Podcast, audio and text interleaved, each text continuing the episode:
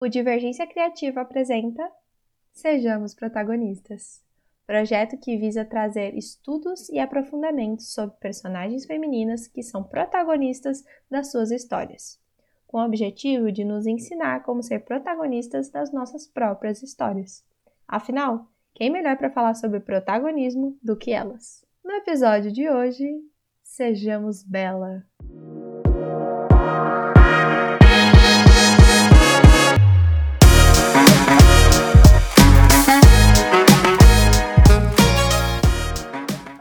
Conto surgiu lá na França nos anos 1740, escrito pela primeira vez pela Madame de Villeneuve.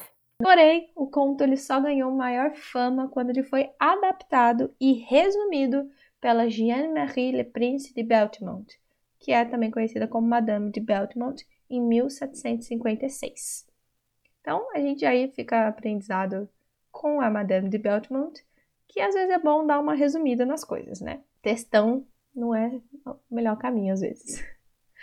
Todo mundo, ou pelo menos a maioria, já ouviu falar da história da Bela, que larga tudo para salvar o seu pai da temida fera e acaba se apaixonando pela criatura. Uma história muito louca de amor, mas além disso, a Bela mostra principalmente que ninguém consegue ser feliz em paz. Vocês já leram o conto? As duas irmãs dela são, perdão pela palavra, umas vagabundas. Juro. Assim, elas são absurdas. E, e eu não sei, mas a, a, as figuras das irmãs mais velhas na ficção foram sempre assim. Que horror, sabe? Uma coisa. Inveja, dá nervoso. Assim, são menos de 10 páginas de conto e eu já queria matar as duas. E a Bela lá, tranquila, bem calminha. Então eu vou deixar aqui um outro aprendizado. Não sejamos uma tonta igual a Bela. Acho que eu vou criar inclusive um quadro dentro do episódio chamado Não Sejamos. E citar uns probleminhas que eu encontro nos contos, nas histórias ali das protagonistas. Bom, como a gente está falando de 1700, é óbvio que a história de uma bela dama da época seria resumida em casamento. E a parte mais legal da Bela é que ela não quer se casar. Pelo menos não com alguém conveniente, né? Convenhamos.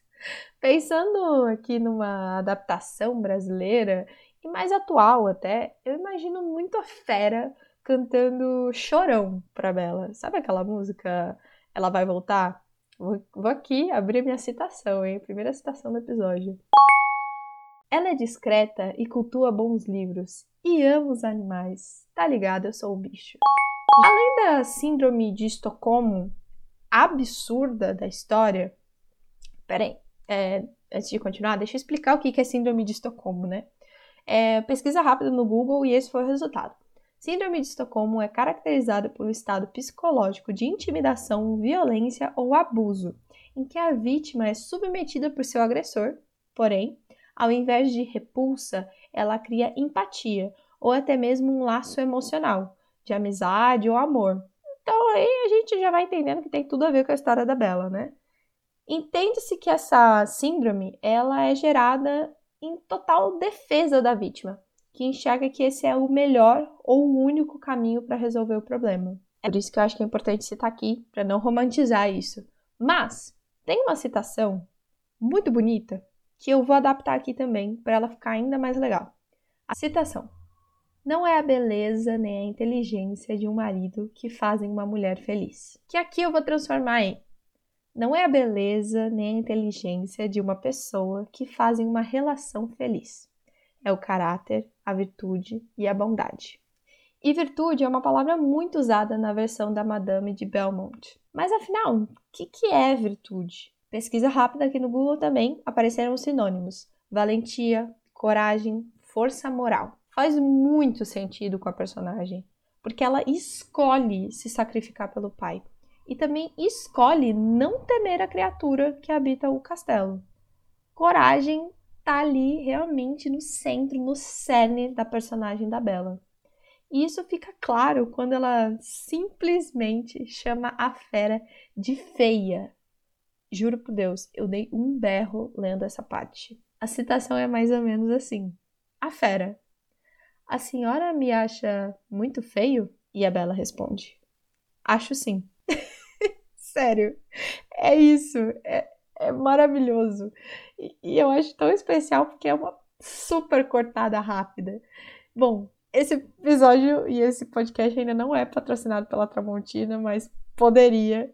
Mas é com essa cortada rápida que a gente encerra o episódio de hoje.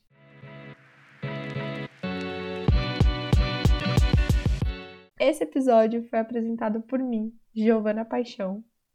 As artes do podcast são obras da Vitória Sabino e Ana Soares. O apoio desse episódio também é do Tico Pedrosa e do Projeto Viela.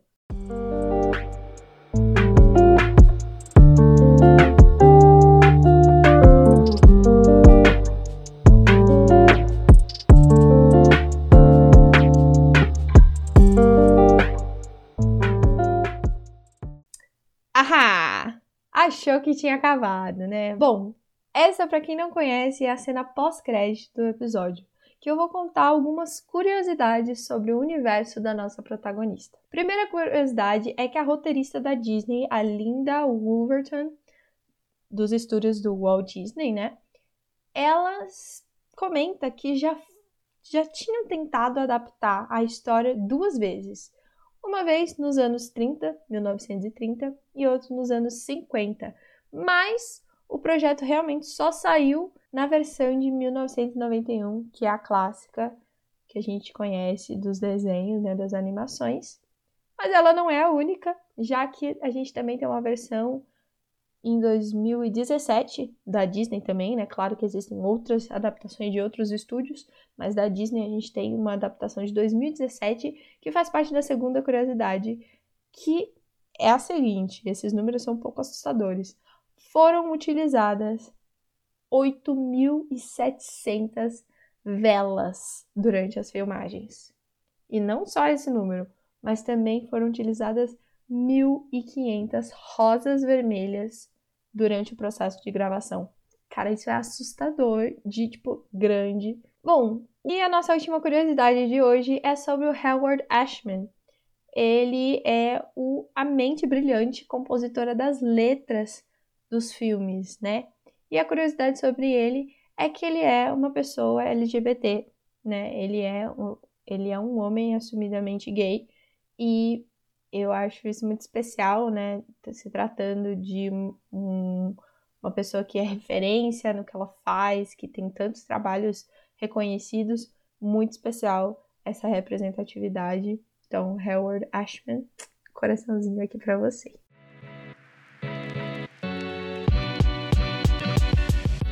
Bom, gente, o Sejamos Protagonistas é um projeto mensal pensado em focar em uma protagonista para cada mês e explorar ao máximo que ela pode nos proporcionar em diversos formatos e aprendizados.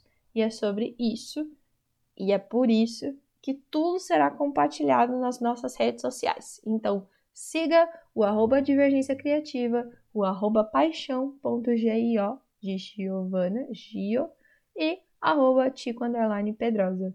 A gente se ouve e até!